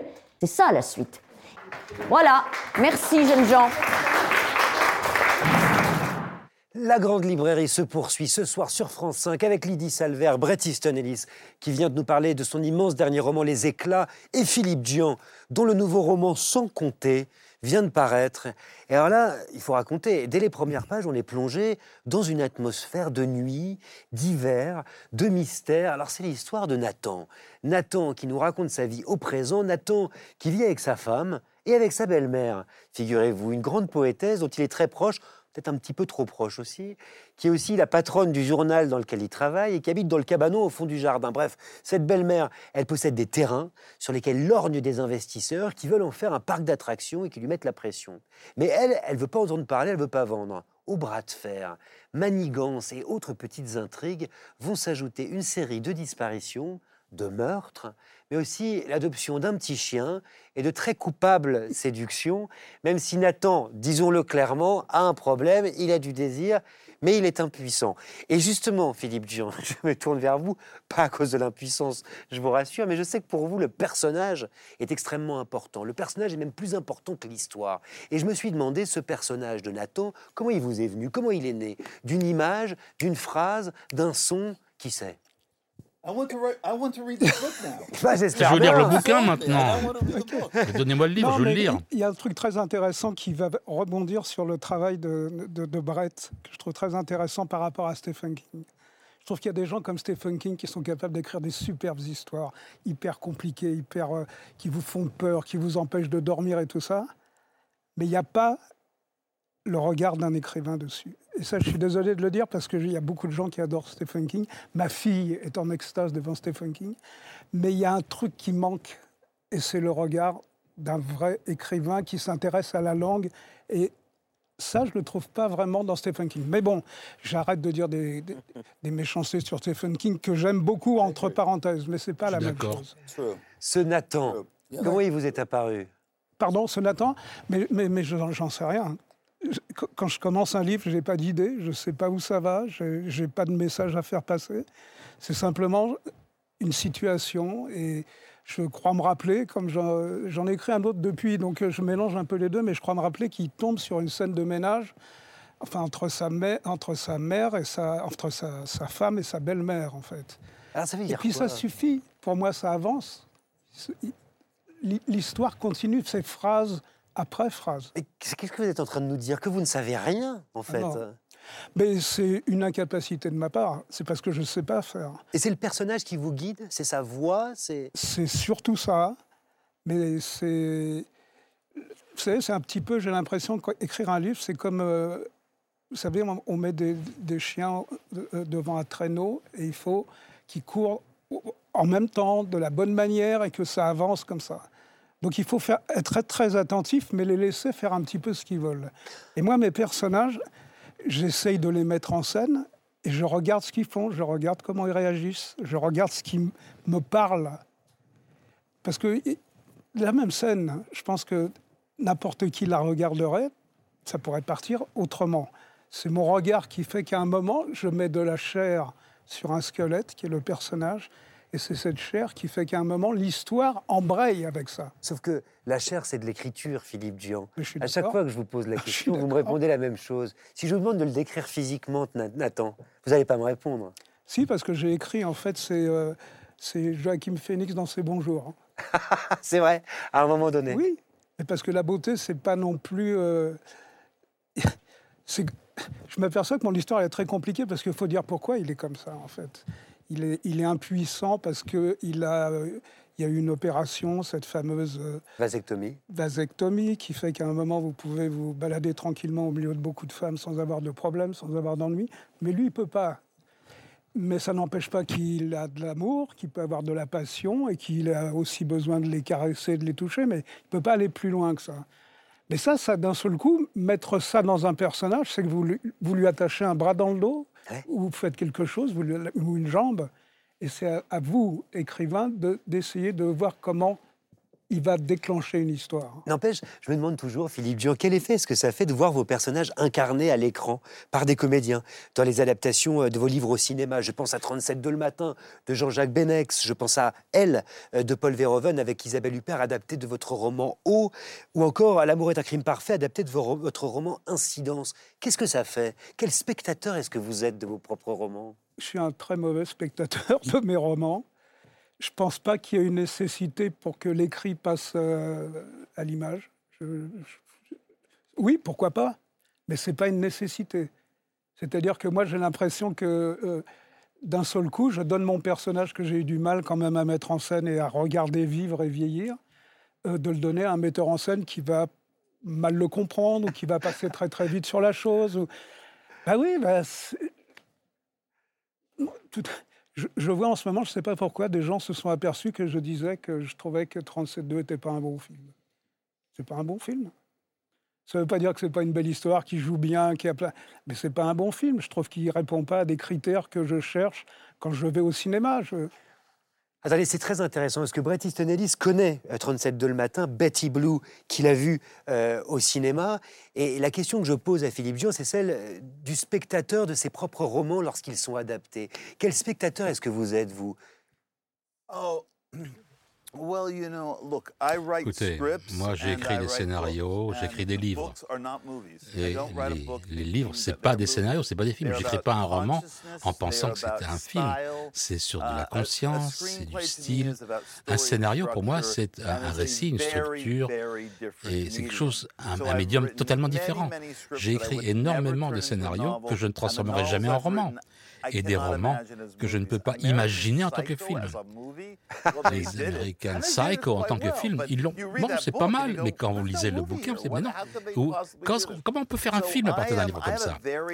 Donc, moi, j'ai une relation très distante entre mes livres qui ont été transformés en films et les films et les scénarios que j'ai faits et que je voulais se transformer en film. C'est des choses totalement séparées pour moi. Et j'étais souvent déçu par les adaptations de mes livres, bien que maintenant, en tant qu'homme beaucoup plus âgé, je les regarde avec plaisir. American Psycho, que je n'aimais pas tellement quand je l'ai vu d'abord, je crois que maintenant, bah, c'est pas mauvais comme film. Et bah, il est là, lui.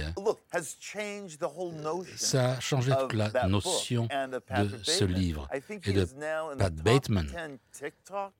Et je crois que c'est le, le méchant dans les dix premiers sur TikTok, cette image uh, de Patrick um, Bateman comme euh, sur les réseaux sociaux comme le méchant. Um, uh, Mais le problème, c'est bien sûr que je peux publier des livres, mais je ne peux pas faire des films. C'est très difficile d'avoir un film fait. C'est très difficile d'avoir un scénario qui devient un film.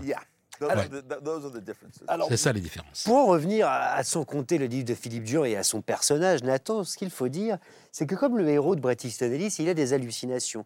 Il voit notamment une sorte mmh. euh, de créature qui ressemble, Lydie Salver, euh, à une gorgone rutilante, euh, d'un rouge-orange nervuré, avec une peau luisante et molle comme du cuir fin, et des ailes repliées dans son dos. Une créature qui au départ l'effraie, puis qui finit par adopter un petit peu. Quelle interprétation est-ce que vous en avez faite de cette créature, vous?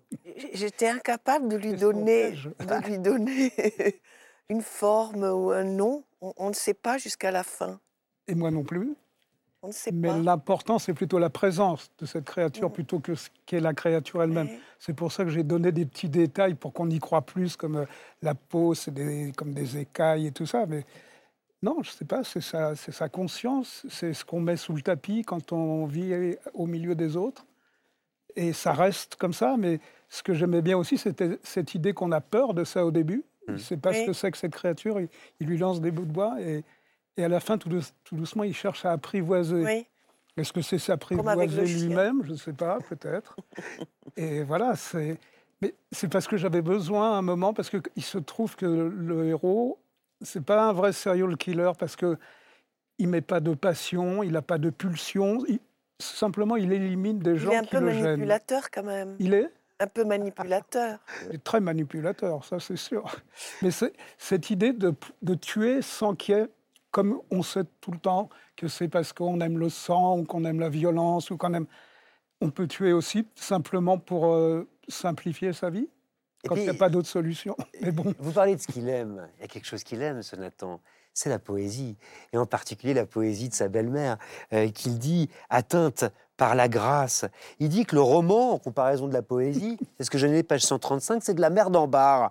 Euh, qu'est-ce, que vous y avez trouvé? Je me suis demandé, vous, euh, dans la poésie, vous qui écriviez, je me souviens dans un livre qui s'appelait Ardoise, que la poésie, c'est la meilleure école, Philippe Jean. Parce que c'est la plus difficile, c'est la plus sincère, c'est la plus, euh, la plus belle, je trouve. C'est, c'est celle qui ne demande pas, je suis désolé, qui ne demande pas 600 pages ni 300, mais c'est celle qui fait une étincelle comme ça et qui est inexplicable. parce que c'est très court et que c'est très. Je, trouve que il y, a tellement. Enfin, moi, j'adore le, livre de Brett, donc je suis un petit peu embêté là, à ce niveau-là, mais c'est. Euh, c'est aller vraiment au cœur du cœur. Hein. La poésie, c'est ça. C'est ce qui fait qu'on ne comprend pas et qu'on est touché sans comprendre. C'est ça qui est beau. C'est l'essence de la littérature, à entendre Philippe Dian, Lydie Salver. Moi, je suis assez d'accord. Euh, Mais parce qu'on est tous des écrivains honnêtes ici, qu'on se rend compte que c'est... Et puis, parce qu'il est question de chant, parce qu'il est question de, musique aussi. J'ai noté, page 98 de votre livre, Philippe Dian, que le drame d'un poète, c'est quand il manque d'oreilles. C'est ce que dit un de vos personnages. Bah, oui, il faut entendre. La littérature, c'est quelque chose qui s'entend, mais. Je me souviens d'un truc très très drôle. J'ai fait une lecture, il s'en rappelle certainement pas, en Allemagne, à Göttingen. Vous aviez fait une lecture dans une cathédrale après avoir fait. Et je me souviens que j'écoutais en me disant, mais comment ça se fait que c'est toujours sur cette, euh, cette même intonation? Et c'est là que j'ai compris que quelque part, ça voulait signifier que la littérature se suffit à elle-même sans qu'on ait besoin de la jouer et que si on veut la jouer, il faut faire du théâtre, il ne faut pas faire des romans. Et, Tout à fait et, et depuis, je ne supporte pas quand euh, on lit mes textes et qu'on les joue, parce que j'ai entendu en Allemagne Brett faire sa, lecture et qui parlait de cette voix blanche, parce qu'il faut laisser la, littérature se mettre devant, pas derrière. Tout à fait exact. C'est tellement intéressant. Je ne me souviens pas de cette soirée en Allemagne, mais je sais exactement de quoi vous parlez. Le ton doit être neutre. Vous commencez à dramatiser tout, et eh ben, ça tombe en morceaux. Ça semble faux inauthentique. Et je suis tellement surpris. Tellement peu de gens sont capables de le faire. Tellement peu d'écrivains réussissent à atteindre cela. Alors c'est d'autant plus intéressant qu'une partie de votre livre, Éditionaliste, Les éclats, vous l'avez lu dans un podcast, ce qui fait qu'on l'a entendu en fait euh, se créer, on l'a entendu se faire, et on l'a entendu euh, de façon sonore. Euh, c'est donc bien qu'il y a une musique quand même à la phrase, même si elle est lue de façon blanche, comme disait Philippe Dion. Um, well, look, uh, j'ai une carrière pendant 40 ans. J'aurais souhaité écrire plus de livres, mais bon, quoique j'en ai écrit 7, 8, je ne sais plus. Chaque livre est un reflet d'où je suis à un certain moment de ma vie. Et certainement, le jeune homme cool, jeune de moins que zéro, n'existe plus. Et l'homme beaucoup plus âgé, ses années 50, nostalgique, sentimental, se penche sur ses années va écrire des choses un, livre avec un, un, éventail beaucoup plus large. Et ça sera beaucoup plus émotionnel. Je n'arrive pas à croire à quel point j'étais émotionnel quand j'écrivais euh, les éclats. Et avant de venir euh, ici, en dépit des choses horribles qui arrivent dans ce livre, et les horribles actes de violence, tout comme euh, les, scènes de sexe décevantes, j'aime ces gens-là, j'aime ces personnages, j'aime ces gens sur lesquels j'ai basé mes personnages. Je les ai aimés, je me suis rendu compte en écrivant ce livre, dans les années 70. Et je n'avais plus cette pose très cool. J'étais ouvert, j'étais libre. Non, ce que j'aimais bien aussi, c'était cette idée que vers la fin du livre, le héros veut retourner vers une espèce de normalité. Je veux être normal. Je veux pouvoir parler aux autres euh, qui sont des gens qui ont a priori pas trop d'intérêt, mais c'est leur monde, c'est ce monde-là, le monde de Hollywood, le monde de la drogue, le monde de l'argent. Et tout ça, c'est. Et, quand ça va pas du tout, il dit Je veux être normal, je veux être euh, un type normal. Il parle du partenaire, euh, je me souviens plus exactement du terme. Euh, cette espèce de normalité, je veux être comme les autres, un peu, pour qu'on puisse m'accepter dans ce monde qui est inacceptable, en fait. Mais il se rend compte aussi que écrire, c'est rêver. Et ce sont les mots qui ferment le livre. La vie, c'est un rêve. L'acte d'écrire, c'est c'est le rêve. Alors justement, revenons à l'écriture et à la musique dont on parlait tout à l'heure. Philippe Jean, comment est-ce qu'on fait pour qu'une phrase sonne juste? Comment vous faites? Bah, Déjà, il faut savoir si elle a un rapport avec celle qui précède, savoir s'il va y avoir quelque chose, une continuité entre les deux. et savoir si elle ouvre la prochaine.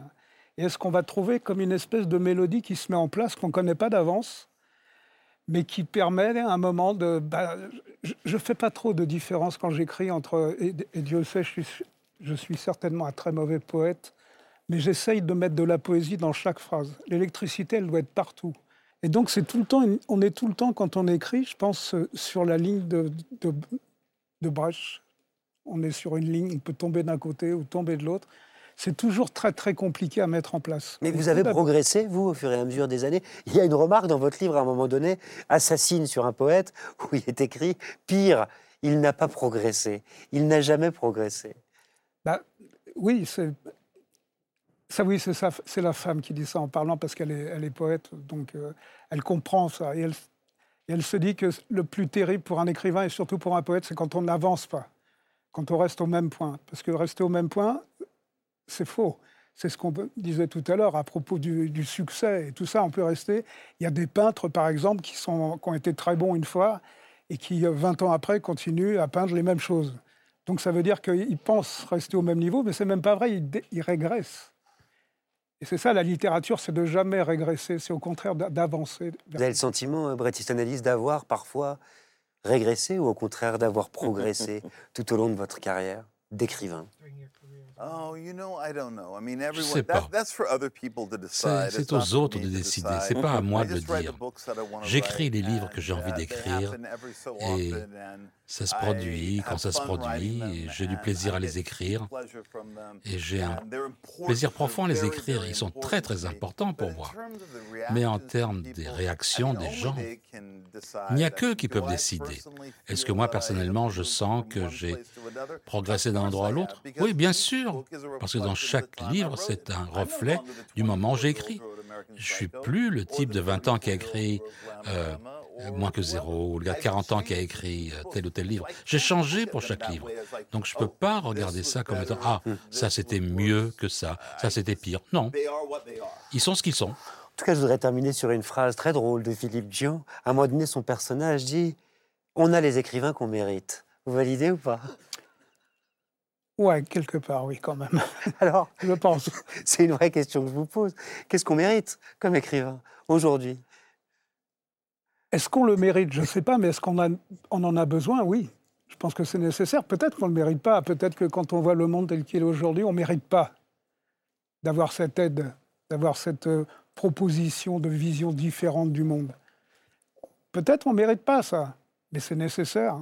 Et il faut qu'il y ait des gens qui, à un moment, se disent j'ai un regard qui est peut-être pas le meilleur, mais qui est différent de celui qu'on essaye de me mettre comme les, ces oies et ces canards qu'on gave. Donc regardez quand même à côté, comment on regarde à côté, comment on fait le pas de côté.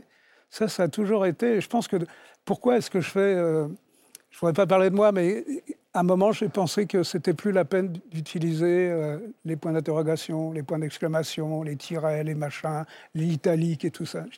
la littérature, elle est plus forte que ça. Et on n'a pas besoin de ça. je vais arrêter parce que je parle que me parle là, en fait. C'est pour ça que quand il y a eu des moments un peu importants qui ont eu un rapport avec mes livres, je suis souvent parti. Quand il y a eu 37.2 qui est sorti en France, je suis parti aux États-Unis vivre, parce que je ne voulais pas vivre ça, je n'avais pas envie de ça, mais ça m'amusait de se dire, tiens, il y a un gars en France en ce moment qui a un peu de succès, mais c'est rigolo, moi, ça ne me touche pas. Et bah, je ne suis pas touché par le succès parce que... Euh, bah, parce que j'ai 60 et quelques, 74, je crois, je ne peux pas me tromper, oui, 74 ans, donc c'est fini le succès comme ça, je m'en fous en même temps. Mais j'essaye toujours d'avancer et de me faire plaisir. Et c'est ça qui est génial dans le. Je ne voudrais pas en parler trop, mais c'est ça qui est génial dans le bouquin de Brett. C'est cette vision qu'il a eue à 17 ans et qui nous, qui nous repropose 40 ans après, c'est un peu la même histoire, les mêmes personnages et tout ça, sauf que son lecteur, il a évolué lui aussi. Et il lit différemment la même chose qu'il lisait quand il avait 20 ans. Mais c'est génial ça, je trouve.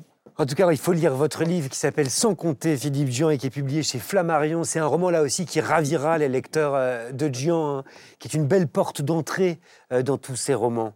Des années plus tard, puisqu'on vous lit, je le dis, depuis le début des années 80. Malheureusement, c'est déjà l'heure de se quitter. Alors qui, pour terminer cette émission, Lydie Salver, par exemple, est-ce que vous prendriez ma place Mais volontiers. Pour un texte inédit que vous nous avez écrit pour la Grande Librairie?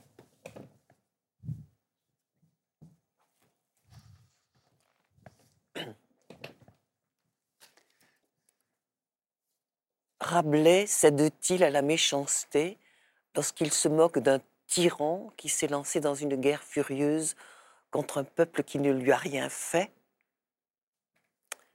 Jonathan Swift cède-t-il à la méchanceté lorsqu'avec un humour grinçant, il propose, pour enrayer la misère en Irlande, de cuisiner la chair des nourrissons en ragoût ou rôti? La bruyère cède-t-il à la méchanceté lorsqu'il affirme que l'âme des affairistes est pétrie de, boue et d'ordures? Hugo cède-t-il à la méchanceté lorsqu'il écrit rageusement son pamphlet contre la peine de mort dont la pensée le glace, l'obsède et lui courbe le dos Zola cède-t-il à la méchanceté lorsqu'il accuse la plus honteuse et la plus ineffaçable des tâches que constitue l'affaire Dreyfus?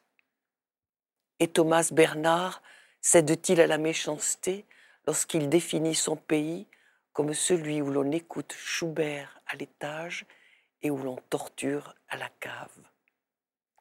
Non, ni Rabelais, ni Swift, ni La Bruyère, ni Hugo, ni Zola, ni Thomas Bernard ne sont méchants, amers, acariâtres ou tristement moralisateurs.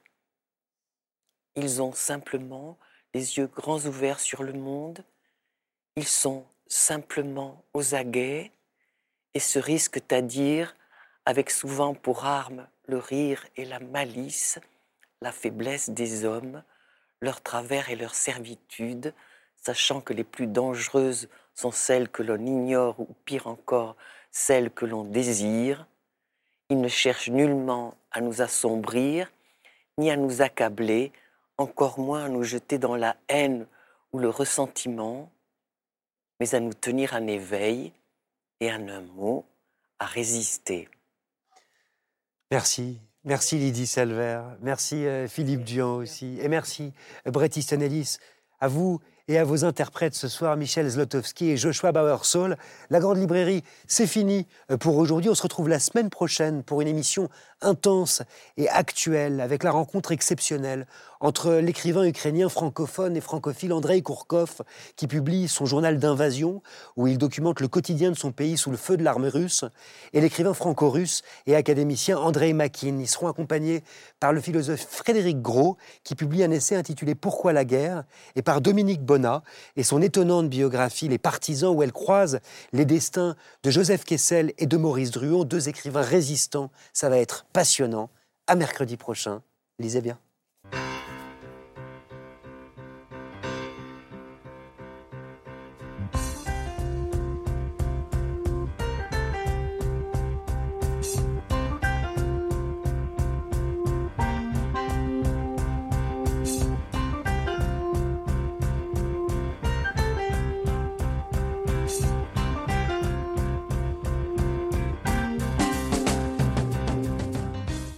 C'était La Grande Librairie, un podcast de France Télévisions. Si ça vous a plu, n'hésitez pas à vous abonner pour ne rien louper.